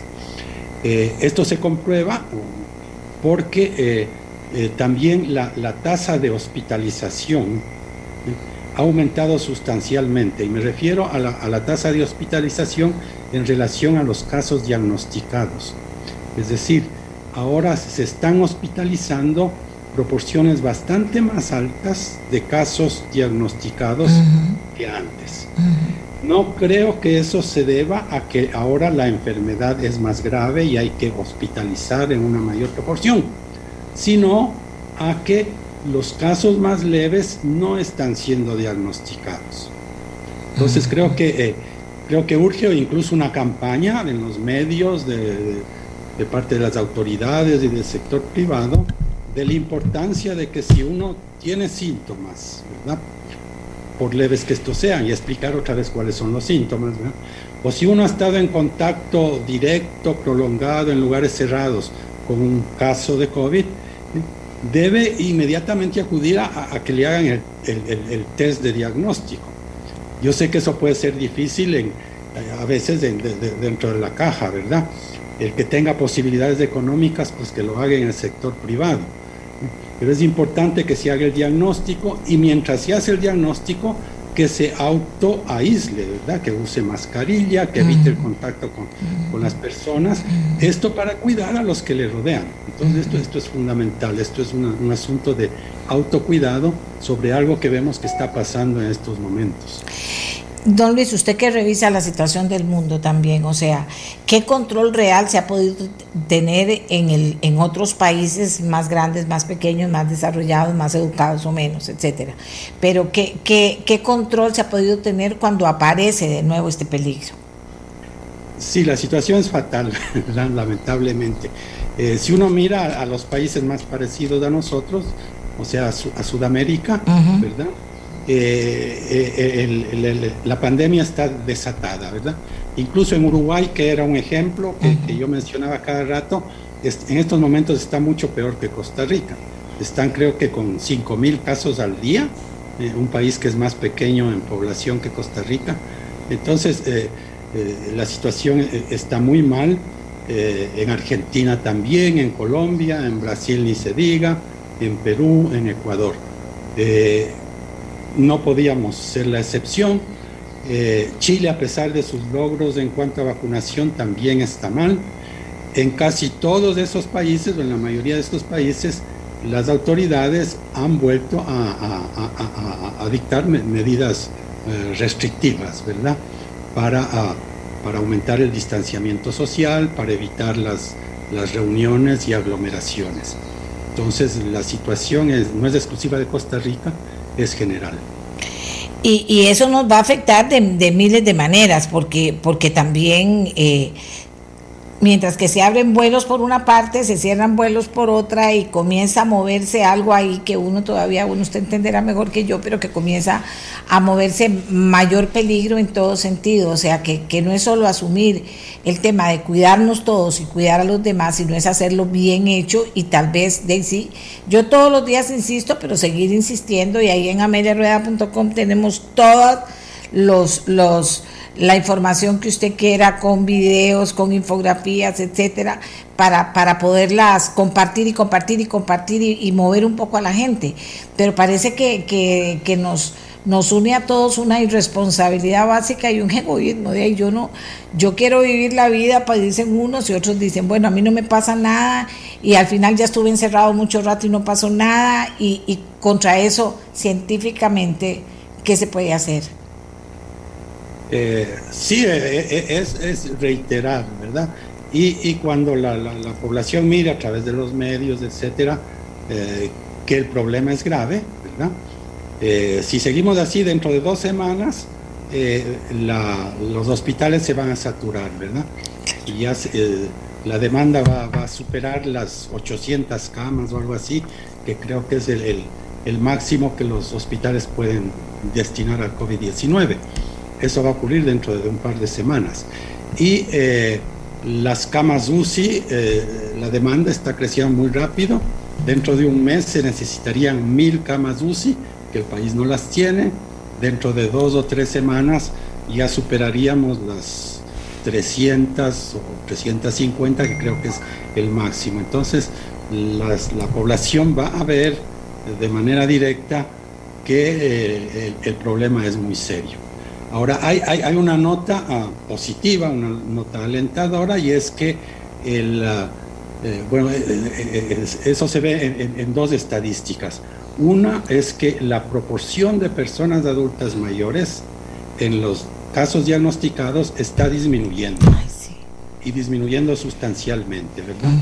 Se estaba... Uh, Sol, sol, solía ser del orden del 9-10% de los casos diagnosticados eran personas adultas mayores que son las más vulnerables y las que más probablemente pueden morir. En estos momentos ya estamos al 6%. 6%. Estas son las primeras uh, uh, muestras, las primeras consecuencias de que la vacuna está dando resultados. Cuando se haya cubierto ya toda la población adulta mayor, claro eh, este porcentaje debería ser uno o cerca del 0% ¿verdad? de los casos diagnosticados. Eh, entonces, esto es, es, alentador. Y eso ha producido también que el aumento en el número de fallecimientos no haya sido tan grande uh -huh. y no va a ser tan grande uh -huh. como lo que hubiera ocurrido si no se hubiese vacunado a esta población, ¿verdad? van a aumentar ciertamente el número de fallecimientos, pero no vamos a llegar a los niveles que tuvimos en septiembre del año pasado, ¿verdad? Usted recuerda claro. que se reportaban casi que un fallecimiento cada hora, uh -huh. 20, 24 fallecimientos al día. Uh -huh. No vamos a llegar a esos niveles, a pesar de que va a haber un número mucho mayor de casos diagnosticados. Ahora, don Luis, para ser necios, dice que dicha que somos necios, pero, pero por eso también es muy importante cómo se maneja el tema de la vacunación. Es muy importante vacunar rápido y, y, eficazmente y eficientemente a las personas. O sea, hay EVAIS que van lentísimos, hay otros que ya se han puesto las pilas, se han reorganizado y lo están haciendo más bien y más rápido. Pero también depende de eso, esa es otra parte, el tema de la vacunación y cuán rápido eh, eh, sea el sistema para seguir vacunando. Ah, así es, Amelia, y eso, eso es muy importante. Eh, debo reconocer que, que, eh, que, yo diría la caja se ha puesto las pilas sí, claro. en esto, ¿verdad? Uh -huh. La semana pasada se reportó que se han uh, vacunado o se han puesto 130 mil dosis. Entonces, eh, esa es una muy buena noticia, ¿verdad? Eh, debería, eh, el ideal sería que se estén poniendo 150 mil dosis cada semana. Uh -huh. por ahí vamos bien. Eh, sin embargo, como usted bien menciona, uh, hay disparidades preocupantes que, que, no deben existir. Eh, tengo entendido que la región atlántica, ¿verdad? Por Limón, por Siquirres, por esas zonas, van bastante atrasados. Eh, las áreas de salud, los devices de la, de, la, de la gran área metropolitana, parece que han mejorado bastante pero sí, en, en, esto hay que correr lo más posible. Uh. No debemos tener dosis de vacuna en los congeladores. ¿verdad? No. Esas dosis de vacuna, lo más pronto apenas llegan, deben ir a los brazos de los costarricenses. Uh -huh. eh, en este sentido, hay que usar lo más posible esta, la nueva vacuna que está llegando, ¿verdad? Uh -huh. La, la AstraZeneca. Sí, yo creo eso que, que, bueno, a mí me, me siguen hablando de Belén, eh, Escazú ha hecho todo un esfuerzo, realmente lo hemos podido observar y, y, y, ya comienza a sentir uno más gente, es que eso se siente, ni siquiera tiene que andar uno preguntando. Pero, pero hay lugares en Alajuela fatales, hay lugares eh, en, en Guanacaste fatales, o sea que uno dice, pero ¿por qué tan lento? No debería ser, ¿de quién depende esa lentitud? Esa parte hay que revisarla, porque sí también con justicia debo reconocer que, que la caja está haciendo un esfuerzo grande. Y ya les dije, yo todos los casos que he mandado de la gente que dice, a mí no me han vacunado tengo 80 años, tengo 85, tengo 78, soy de alto riesgo, todos les han contestado muy rápidamente porque ahora eso ya debería estar cubierto. Entonces yo les ayudo con mucho gusto. Eh, pero también eh, eh, necesitamos que haya vacunas. También sé que hay, hay lugares que dicen, si nos llegan las vacunas, porque este viernes se acaban las vacunas aquí, entonces ya no podemos dar cita para la otra semana. Ese tipo de cosas, don Luis, que, que se vuelven burocráticas, pero que también dependen de cada device y de la actitud de las personas de cada device para poderlo mejorar, como ha ido pasando en muchos devices. Sí, así es. Y, y, y, en ese aspecto es muy importante algo que ocurrió hace dos o tres semanas, y es que la caja empezó a transparentar uh -huh. los datos de, de, la cobertura de la vacunación a uh -huh. nivel de área de salud, ¿verdad? Uh -huh. Y ahí se puso en evidencia quiénes iban rápido, quiénes iban muy bien y quiénes iban mal. Y muchos de los que iban mal se pusieron las pilas Así y salieron adelante, ¿verdad? Entonces hay que seguir eh, dando a conocer esos datos. Las autoridades, me imagino, están encima de los que andan atrasados, a ver si es problema de, de Levi's o si es problema de la oficina central que no les envía las, las dosis. Pero, pero, sí, hay que estar eh, sobre eso y para eso es muy importante la, la, los números, las estadísticas, el, el, el, el monitorear el proceso. Y en ese estamos. Le agradezco mucho a don Luis Rosero. Eh, y otra vez mi felicitación, por ejemplo, a Pavas, que desde el principio, Copesalud, desde, desde el principio se ha puesto un 10, se ha organizado, lo ha hecho perfecto, como ellos han trabajado, la verdad. Porque como siempre digo, yo tuve la oportunidad por cuestiones de salud de tener dos veces que, que, que irme corriendo para ahí, porque como queda tan cerca de, de Radio Monumental, y pude observar cómo trabaja esa gente, es que es de otro planeta, ¿verdad? Y somos los mismos ticos, pues profesionales de la, de, de la cooperativa, están eh, aquel montón de gente, porque es muchísima gente y todo el mundo organizado y todo lo hace bien. Vea que ahora eso con la vacuna ha resultado un éxito. Ojalá que eso no sirva para hablar mal de Levi's, de, Levi's de, paz, como somos en este país, baja pisos, sino que sirva para, ojalá, copiar cómo lo están haciendo y tal vez alguien no ha podido todavía ser tan bueno y llame y diga, ustedes me podrían ayudar a qué están haciendo y cómo lo lograron. Porque estamos hablando no de Romoser, estamos hablando de Pavas, donde es una cantidad de gente impresionante y han cumplido a la maravilla. Hacemos la pausa agradeciéndole a don Luis Rosero. Ya tiene usted más información por Cristo, por usted, por mí, por todos. Cuidémonos, no tengamos miedo, eso no es encerrarse, no es no comprar, no es no ir a hacer una vuelta si tiene que hacerla, pero hay que cuidarse, esto hay que revertirlo de alguna manera porque vea para dónde vamos vea para dónde vamos. Esto se dice fácil, pero es una tragedia si lo hacemos. Y, y, al final depende de mí, de cómo yo cuide a mi gente, de cómo mi gente me cuide a mí. Y ya nosotros estamos cuidados, ya mis hijos ya más no me pueden cuidar. Nuestro personal está todo en teletrabajo. Yo estoy aquí encerrada y si tengo que salir de algo urgente salgo que parezco un ciudadano de Marte pero así es, así debe ser y, y, tenemos que lograrlo. No se ría, no haga lo que le da la gana. No crea que, ay, sí, es que ya tengo mucho de no ver abuelita, entonces hagámosle abuelita una fiesta el domingo y llegamos todos y de esas cosas tienen que controlarse, no, no, no hacerse, controlarse, ser educados. Hagamos la pausa y venimos con una buena noticia.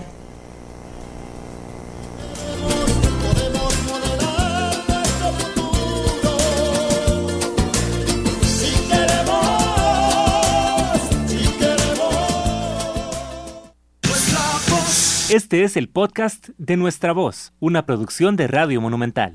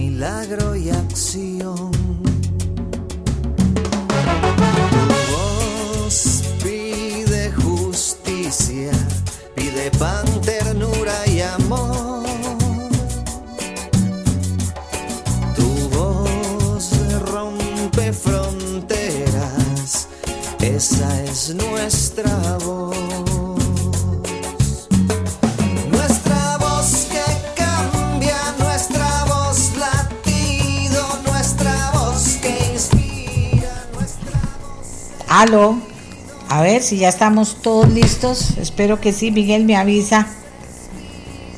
Que a veces estas incomunicaciones son duras.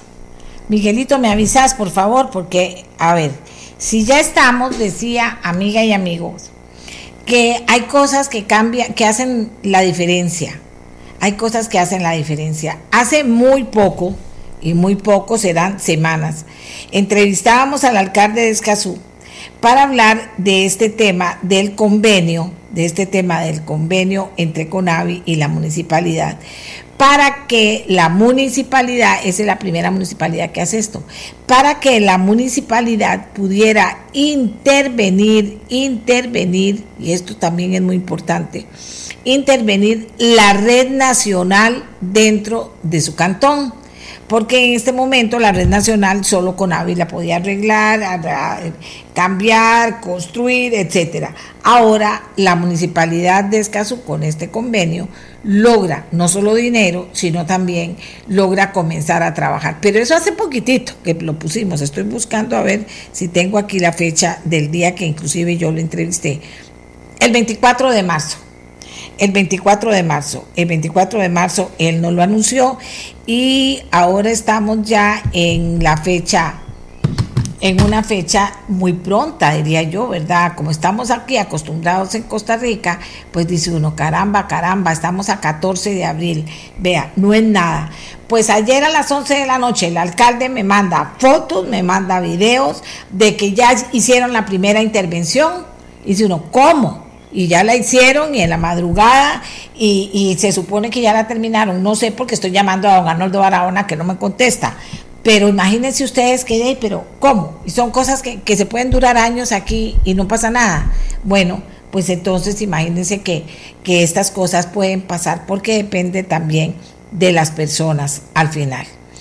Y entonces estoy esperando que Miguel me diga que tengo a la persona que estoy buscando también, que es don Pierre Terranova, de Astillero Verde.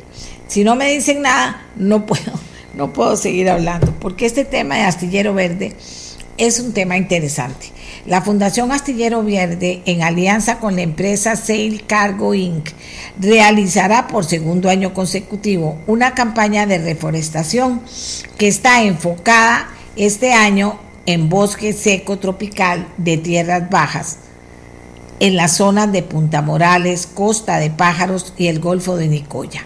La jornada forma parte del programa de reforestación Trees for Seas, la cual busca compensar la huella de carbono que se genera al usar la madera para construir el velero de carga Ceiba en Punta Morales. Vean qué bonito. A través de esta iniciativa se pretende generar un ciclo regenerativo para la conservación, para la conservación y el desarrollo sostenible, tomando en cuenta la mitigación del cambio climático, la conservación de especies y la regeneración del suelo, mientras se genera un impacto social, que esto es muy importante, mediante seguridad alimentaria, generación de empleo estable y educación ambiental. Entonces tengo aquí conmigo al vocero de Astillero Verde, Pierre Terranova, que nos dé mayores detalles de esta excelente iniciativa y es el segundo año, el segundo año consecutivo que se logra eh, llevar a cabo esta campaña. Primero, ¿cómo les fue en este año? Y segundo, ¿qué nos puede contar para motivar a la gente a apoyarlos también en esta campaña? Pierre, buenos días. Buenos días, doña Amelia. Muchísimas gracias por el espacio. Sí, como usted lo comenta, Eh, bueno, el año pasado empezamos con esta campaña que va a durar aproximadamente, tres años. Eh, estamos trabajando en la reforestación de diferentes, eh, de diferentes áreas del corredor biológico Pájaro Campana en, acá en la zona de Punta Morales y subiendo hacia, hacia Monteverde. El año pasado logramos sembrar un poco más de 2.000 árboles eh, en zonas cercanas a Monteverde y este año los esfuerzos se van a concentrar en el bosque tropical seco, que es uno de los bosques más dañados de América Latina. eh, y que además eh, representa el 66% de, o, forma parte del 66% de los reservorios de, de agua del neotrópico. Entonces es un bosque bastante importante. Y nosotros, eh, al, al, utilizar madera para la construcción del velero eléctrico Ceiba de carga que se está construyendo acá en Punta Morales, eh, estamos tratando de convertir la construcción del barco en un proceso regenerativo. Por eso, al utilizar madera, estamos también sembrando árboles. Eh, nuestra meta para este año es lograr una siembra de 3.000 árboles eh, y es un trabajo en conjunto. Estamos involucrando al ICE, eh, nosotros como, como SEIL Cargo de empresa privada, junto con nuestra asociación Astillero Verde, que es, funciona como un motor de desarrollo social acá en la zona, Punta Morales, para aquellos que, que es para, para todos aquellos que no saben, Punta Morales es una zona bastante vulnerable. Eh, que depende únicamente de la, de la pesca, entonces estamos involucrando a la comunidad para, que, para, para enseñarles educación ambiental y, y, también para involucrarlos en este proceso. Eh, sí. Hola. Sí, sí, adelante. Eh, eh, eh, involucrarlos en este proceso. ¿Cómo se hace para involucrar las, a instituciones o personas o grupos de una manera efectiva? Bueno, nosotros estamos haciendo un llamado a toda la población para que se involucren de esta forma. Nosotros estamos a través de este proyecto abriendo oportunidades de trabajo para la comunidad. Eh, además les estamos enseñando a través de diferentes cursos que se van a hacer eventualmente con este programa eh, sobre cómo, sobre seguridad alimentaria, sobre, sobre conservación del medio ambiente y les enseñando poco a poco sobre la importancia de este proceso, de este proceso e involucrar a otros actores, por ejemplo, buscando eh, quienes quieren participar en, en, en, en, el cuidado de estos árboles. Nosotros en el programa tenemos un programa de cinco, de cinco años en el que vamos a cuidar cada uno de los árboles y son monitoreados a través de GPS. Eh, todo este proceso, por supuesto, eh, tenemos personas de la comunidad que forman parte eh, de, de, de, este proceso. Pues, como, le, como le comentaba doña Amelia, el ICE es uno de los, de los involucrados en, uh -huh. en, en este proceso. Uh -huh. También tenemos a, al, al, Instituto Monteverde, que, que, también forma parte de ello. Y nosotros como SEIL Cargo de Astillero Verde estamos, estamos, estamos eh, pues impulsando esta iniciativa, ¿verdad? No, pero como, como me, me contaban, eh, este es uno de los el bosque tropical seco es uno de los más sensibles y frágiles del neotrópico y en este uh -huh. caso uno de los más degradados, eh, o sea, es una, una responsabilidad importante porque el tema es muy importante. Uh -huh. Uh -huh, exacto. Y además en Costa Rica es, es, uno de los bosques más vulnerables. Eh, ahorita eh, el, el, el, Centro de Conservación Arenal Tempisque es el único que está trabajando en esta zona y, y se ha reducido muy, muy, muy, muy poco. Eh, como es. le comentaba, es sumamente importante. Del 66% de los reservorios de agua de, del neotrópico pertenecen o están ubicados en este bosque y ha sido uno de los, de los bosques más dañados. ¿verdad? Además por la industria, por la industria agrofosteril, ¿verdad? Entonces, eh, estamos trabajando para, para reforestar esta, este bosque. Bien, ¿qué se necesita? Que, eh, o sea, porque aquí la gente me pregunta, ¿ese barco que están construyendo es un barco real? Sí, es un barco real. Lo, lo, los invitamos a que, bueno, a que vengan a conocer acá a Punta Morales el barco. Eh, es un barco de carga, es un velero que no va a contaminar, es un velero cero emisiones y también va a tener un sistema eléctrico.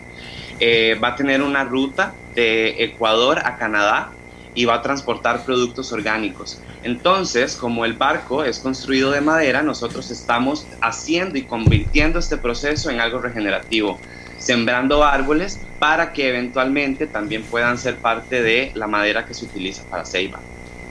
Ok, ok. Eh, si usted tuviera que calificar cómo, cómo le ha ido con los arbolitos, con los arbolitos durante este año, cómo ha sido la mantenerlos, cuidarlos, porque son las etapas más duras, ¿verdad? Hasta que pega todo eso bien y comienzan a crecer ya fuertes. Bueno, como le comentaba, nosotros tenemos un programa de monitoreo donde cuidamos a estos, a, a todos los arbolitos que sembramos. Este programa contempla cinco años de protección para que asegurarnos de que alcancen la madurez, la madurez adecuada. Eh, el año pasado tuvimos una tasa de supervivencia del 92% de los, de, los, de los árboles que se sembraron. Quiero recalcar que fueron aproximadamente 2.000 árboles los que se sembraron cer- cerca, cerca a las montañas de Monteverde como parte del corredor biológico Pájaro Campana y pues es bastante alta la tasa de, Claro. la tasa de supervivencia. Para este año estamos, eh, todavía no hemos empezado la temporada de, de- de plantación, estamos en, en todo lo que es eh, la escogencia de las especies, eh, preparando los terrenos, eh, haciendo las limpiezas respectivas, haciendo la medición con, con- con los encargados, eh, pero sí, la, la- la tasa de supervivencia del año pasado fue bastante alta. Usted habla de construir barcos. Es un astillero. ¿Cuántos barcos han se dedican a construir barcos? ¿Es el primero o el único astillero en Costa Rica? Tal vez la gente no está eh, eh, pues muy relacionada con el tema de que es un, que, de que es un astillero. Ujú. Bueno, el astillero es el lugar, es el nombre que se le da al, al lugar donde se construyen y se reparan barcos. Eh, nosotros empezamos esta construcción aproximadamente hace dos años y medio.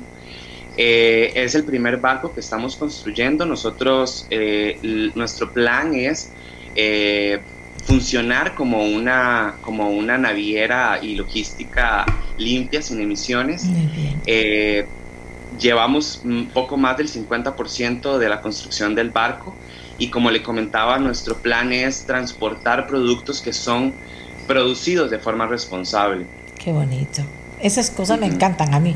Pero dígame una cosa, ¿es el primer astillero aquí en Costa Rica? Es el primer astillero aquí en Costa Rica. Tenemos eh, aproximadamente 30 personas trabajando de todas partes del mundo. Eh, tenemos polacos, tenemos franceses, tenemos ingleses, italianos, costarricenses, por supuesto, que también son constructores de barcos y también tenemos al equipo profesional, ¿verdad?, que se encarga de, de toda la administración. Y lo que más me gusta es eso, que todo es amigable, que quieren eh, trasladar comida amigable también, o sea, qué bonito. ¿De quién fue esta idea? Eh, nuestra CEO y directora eh, es Daniel Godet. Ella ahorita está de, via- de viaje de, negocios porque estamos eh, tratando de trazar nuevas rutas y de construir nuevos barcos, pero todo bajo este modelo, bajo todo este modelo regenerativo. De igual forma, como trabajamos en Punta Murales y Punta Murales es una, una zona vulnerable, trabajamos dándoles herramientas también a la comunidad para que la comunidad pueda eh, su- subsistir y sobresalir. Eso es parte de, eh, del trabajo regenerativo en el, que, en el que consiste en regenerar y restaurar, proteger los ecosistemas donde, donde se, donde se trabaja. Claro. Punta Morales es un ecosistema en el que trabajamos, entonces estamos eh, propiciando esta restauración y trabajando para este objetivo. Muchas gracias. Oye, Pierre, viera cómo le costó a Pierre, porque teníamos programado a Pierre desde principios de la semana, pero este trabajo en periodismo es así y a mí me gusta ser muy actual. Y en periodismo es así, se nos viene una cosa, se nos viene otra, pero Pierre ahí estaba al pie del cañón y nosotros también lo teníamos pendiente. Así que muchísimas gracias porque es una excelente noticia. Muchas felicitaciones por tener esa iniciativa y por ser tan efectivos. Manténganos al tanto. Pierre, oye.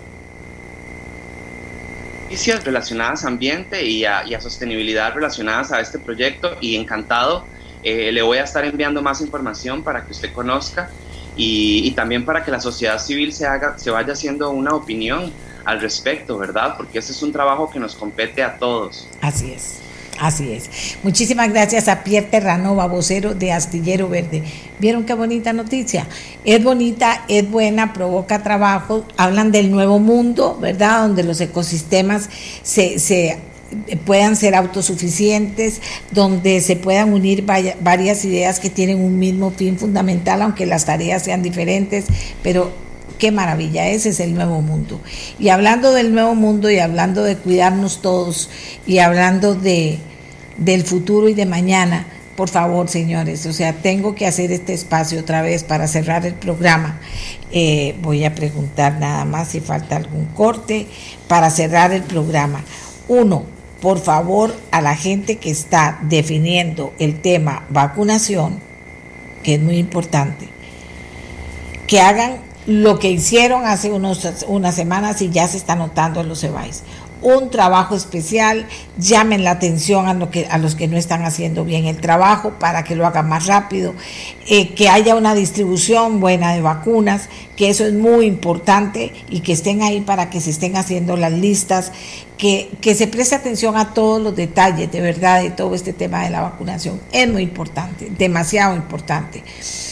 Además, que si lo llaman para vacunarse, no, no esté atento o atenta para ir a vacunarse y no perder la cita. Eso también es importante dentro de este proceso de vacunación. Pero señores, estamos también, señoras y chiquitos y jóvenes, estamos en este momento enfrentados a una realidad que nos agobia, ¿verdad? Otra vez, estamos enfrentados a lo que ya con maestría dijo el señor Rosero con una gran maestría, dijo el señor Rosero, estamos enfrentados ni más ni menos que a que aumenten los contagios por este COVID en esta nueva ola. Y ya nos puso en perspectiva los números y los números son apabullantes.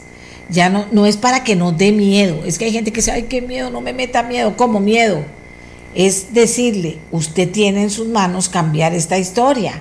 Si usted previene, y la prevención es fundamental para cualquier cosa en la vida, si usted previene porque es una persona educada, porque ya entendió y asimiló cómo cuidarse para convivir con el COVID, porque ya también entendió Costa Rica que si cerramos todo es una tragedia para mucha gente.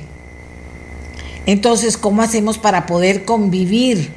Fíjense que aquí se hacen fiestas, vea, vea, aquí hay gente que inventó ganar plata porque hace fiestas porque hace fiestas escondidas donde convoca a muchísima gente y a donde de- obviamente también ahí se convierten en focos de infección de cualquier cosa y además de muchas cosas que no están bien. Y hace fiestas escondidas, ilegales. Hay gente que inventa o, o que quiere que ya nos abran todo y que vivamos todos en un estadio, viéndonos todos y gritando y felices y contentos. Eso no es así y todavía no puede ser así. Entonces que seamos eh, en ese sentido educados, que sepamos que sí se puede convivir con el COVID, si usted es educado, si usted educa a los demás. Si yo como abuela, a los nietos míos me ven sin la, sin la, sin la mascarilla, pues les estoy diciendo, aunque les diga pónganse la mascarilla, les estoy diciendo, no importa, no se las ponga porque vea, yo no me la pongo. ¿Me entiende? Son detalles de detalles de detalles. Detalles de detalles de detalles. Dice, qué lástima que muchas cableras tienen otra programación en Canal 2. En Canal 11 todos teníamos acceso al programa. Bueno, vamos a ver eso porque ahora efectivamente estamos en Canal 2. Entonces tenemos que ver cómo hago para darles acceso a todas las personas que eh, quieren saber cómo hacer para conectar bien el Canal 2 y para estar en Canal 2. Bueno, vuelvo y cierro con el COVID, ¿verdad? Que eso es muy importante. Aquí Miguel no me contestó, aquí le mandé a preguntar algo y no me la ha contestado. Miguelito, por favor. Le mandé a preguntar varias cosas. Eh, eh, tenemos que cuidarnos y convivir con el COVID, si no vamos a sufrir más de lo que hemos sufrido y afectar más a los sectores que hemos afectado. ¿De acuerdo? Entonces, ¿que ¿por qué soy tan necia? A ver si acaso. Porque vea que el mundo no quiere entender. que el mundo no quiere entender. ¿Y cómo hace uno cuando el mundo no quiere entender? Bueno, actuar uno, decirle a la gente que uno conoce, eh, eh, tratar de, de, alguna manera, tratar de alguna manera, eh, tratar de alguna manera de incidir positivamente que la gente que está con la vacunación soque a los que están muy lentos. Si usted tiene a alguien mayor de 80 años, ¿qué le digo? De 80, de 75 años para arriba, que no lo han vacunado y no lo han llamado, por favor escríbame 84747474. 84747474. Escríbame, deme el nombre de la persona, deme el número de, bueno, el número de teléfono de ustedes lo voy a tener, dígame cuál es el EVAIS exactamente, el nombre y la cédula de la persona, porque yo le voy a ayudar, porque en teoría ya debería estar vacunado toda la gente mayor de 80 años y casi que la de 75 para arriba y ya debería estar eh, eh, en las listas pues la gente que viene. Ahora están con los modelos 60 modelos 60 comenzaron con 69 y ahí van, ahí van, los modelos 60.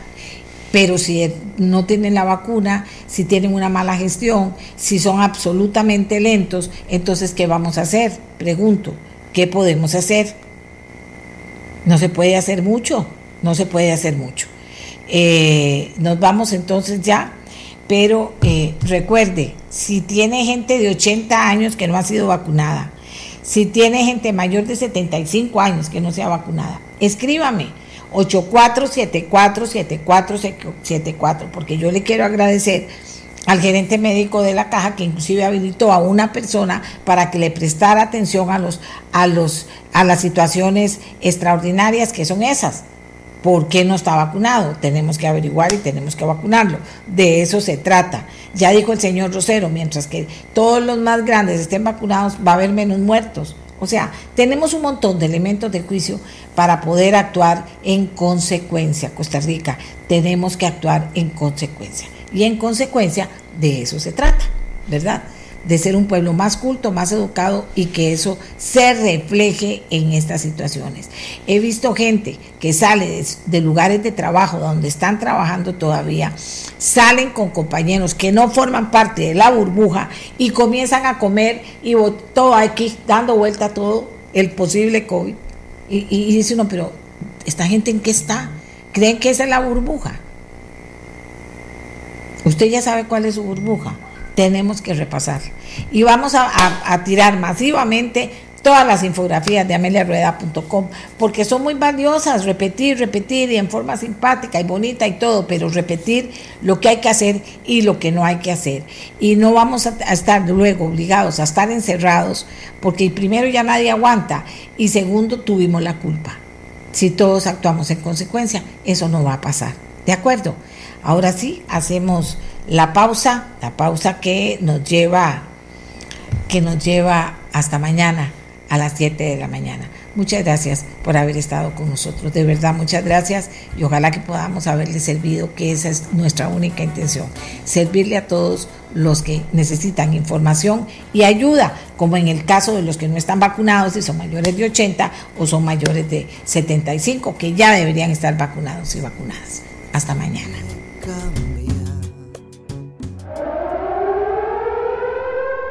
Este programa fue una producción de Radio Monumental.